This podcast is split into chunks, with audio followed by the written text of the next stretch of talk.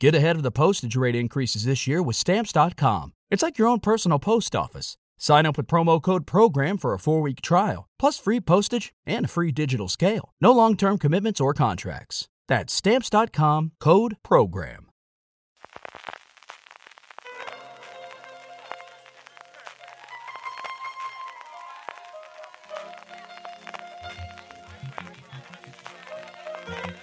Estás escuchando Fuera de Series con CJ Navas.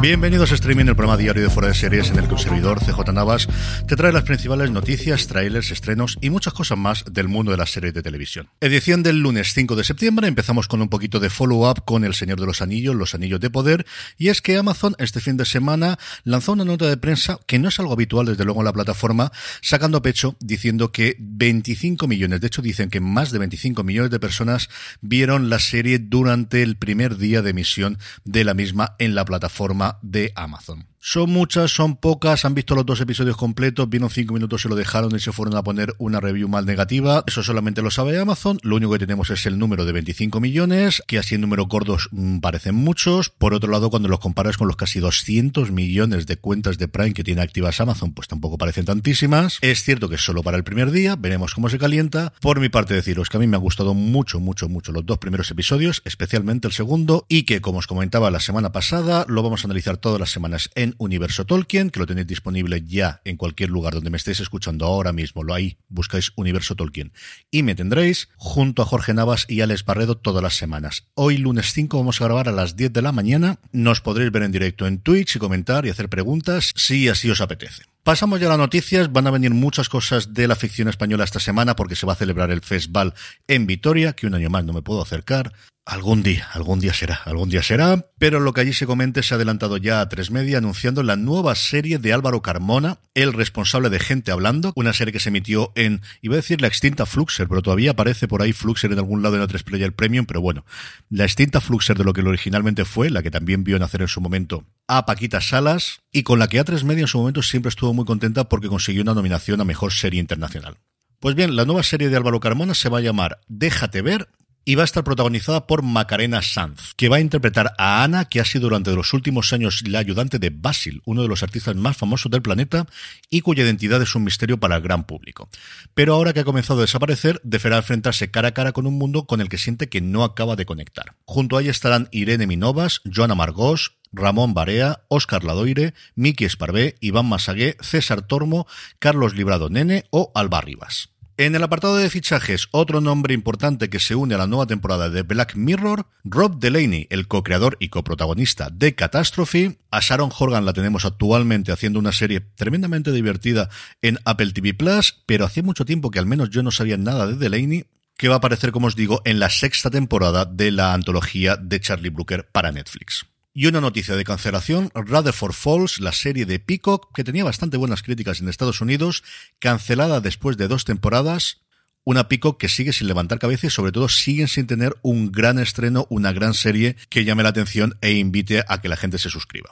Y terminamos con dos noticias de industria. La primera de ellas relacionada con los semis, que recordemos será la madrugada del próximo lunes al martes en Estados Unidos, no la madrugada del domingo al lunes como es habitual, porque empieza la NFL, porque empieza la Liga de Fútbol Americano Profesional. NBC, que es la cadena a la que por turno le toca emitir los semis este año, tiene el partido de fútbol americano del domingo por la noche. Con la audiencia que hace eso y con lo complicada que son las audiencias a día de hoy en lineal, no van a renunciar y por eso se pasan los semis de la noche del domingo a la noche del lunes. Pues bien, el Hollywood Reporter se ha hecho con un correo que ha emitido la Academia a los distintos nominados de las categorías que se darán en la gala principal, pidiéndoles que por favor pongan por escrito en un máximo de 350 caracteres a quien quieren agradecer su premio para de esa forma, según dicen ellos, les pueda salir un discurso de agradecimiento desde el corazón y que no tenga que estar pensando si se han olvidado de alguien. Este texto aparecería sobreimpreso mientras ellos dan el discurso y a mí la verdad es que no me parece ninguna mala idea. Junto con ellos la academia les recuerda que tienen 45 segundos para hacer las gracias, que por favor no se pasen de tiempo y que a ellos no les gustan, de hecho dicen que ellos odian tener que poner la sintonía para tirar a la gente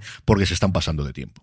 Y la otra noticia tiene que ver con la nueva tarifa de Netflix con anuncios, y es que Variety ha conseguido una información bastante interesante. El titular es que parece que va a ser mucho antes de lo que anunciaba Netflix, que su idea es lanzarla en este noviembre y adelantarse así a Disney Plus, que como recordaréis se lanza el próximo 8 de diciembre su tarifa con anuncios. Junto con ello comentan que Netflix ya se está reuniendo con anunciantes, que les pide como mínimo 10 millones de dólares para hacer campaña en Netflix. Esto no es Instagram ni es Facebook, aquí solamente quieren trabajar con grandes anunciantes y si me con grandes agencias de marketing y comunicación que están pidiendo de inicio un CPM de 65 dólares, es decir, cobrar 65 dólares por cada mil reproducciones, que es algo que es muchísimo más alto de lo que se cobra prácticamente en cualquier lado. Ya no os digo en digital, sino en el propio lineal. La fuente que consulta Variety dice que todo lo que sea por encima de 20 ni de coño van a hacerlo. Tiene bastante más pinta de ser un techo de precio y que a partir de ahí, en función de cómo la gente vaya pujando, vaya bajando el mismo, que de exigir 65, que como os digo, por muy Netflix que sea, yo creo que es una cosa complicadísima de que vayan a conseguir que por ahora los anunciantes no van a tener a disposición muchos datos sobre los posibles espectadores, que Netflix solo les va a permitir elegir entre las 10 series más vistas o por géneros concretos, pero nada sobre localización más allá del país, ni sobre edad, ni sobre género, ni sobre cuánto ven, ni el día, ni la hora, ni absolutamente nada. Y que la idea de Netflix es poner un anuncio antes de las películas, unos 4 minutos por hora en el caso de la televisión, y poner un máximo al número de veces que un mismo anuncio se puede servir a un mismo espectador en uno a la hora y tres como máximo al día. Veremos cómo evoluciona la cosa, si finalmente lo debutan en noviembre y sobre todo cómo queda la escala de precios de Netflix con la incorporación de esta nueva categoría. En trailers, dos cositas. Por un lado, Netflix ha presentado un avance de Copenhagen Cowboy, la nueva serie de Nicholas Winding Refn, la serie que el director de Drive creó en su Dinamarca natal y rodó allí. Es el primer proyecto que dirige en su país de origen en los últimos 15 años, después de largarse a Estados Unidos. Y si la veis es exactamente lo que podéis imaginar de una serie de Nicolas Winding Refn para Netflix. Sus colores de siempre de neón, sus imágenes absolutamente loca, aquí con muchos cerdos, pues una nueva locura de este hombre que le siguen pagando hacer estas cosas. Y por otro lado, Prime Video que ha presentado el primer teaser de The English, que posiblemente sea la inglesa si se traduce aquí en España, una serie protagonizada por Emily Blunt, en el que una dama inglesa, el personaje interpretado por Emily Blunt, se une a un explorador para atravesar el oeste americano buscando llegar a la ciudad de Hoxham, Wyoming, donde hay una serie de extraños y macabros asesinatos. Todavía no hay fecha de estreno, pero teniendo en cuenta que ya tenemos el teaser, yo no creo que se vaya más allá de dos o tres meses. Hablando de estrenos, cuatro tenemos hoy y uno de ellos también curiosamente es del oeste. Movistar Plus nos trae Billy el Niño, la nueva serie de Michael Hirst, el creador de Vikingos, que narra la historia real detrás del mito de Billy el Niño, desde su infancia como hijo de inmigrantes irlandeses hasta sus primeras experiencias como vaquero y pistolero en la frontera norteamericana. TNT nos trae la sexta temporada de Chicago Med, HBO Max hace lo propio con la sexta temporada también de Ricky Morty, y lo más curioso es AMC que nos trae Luther, pero no la Luther que todos conocemos con Idris Elba y Ruth Wilson, sino el remake francés de la serie británica. Y terminamos como siempre con la buena noticia del día, y es que para los aficionados a Los Soprano tenéis dos días que marcar en el calendario. Los próximos 17 y 18 de diciembre se va a producir la primera convención oficial organizada por Warner Brothers de Los Soprano.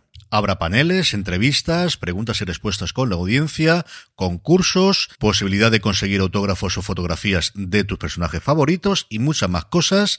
Y por ahora ha confirmado su asistencia Eddie Falco, Dominic Chanés, Aida Turturro, Vicen Pastore, Federico Castelluccio, David Proval y sobre todo y fundamentalmente David Chase. ¿Aprovecharán la convención para decir algo de esa supuesta serie precuela? Pues desde luego mejor sitio que este va a ser complicado que lo encuentren. Con esto terminamos por hoy, no sin antes recordaros que os paséis por Universo Tolkien para escuchar a Jorge, a Alex y a un servidor hablando de los dos primeros episodios de El Señor de los Anillos, Los Anillos de Poder. Gracias por escucharme, volvemos mañana, recordad, tened muchísimo cuidado y fuera.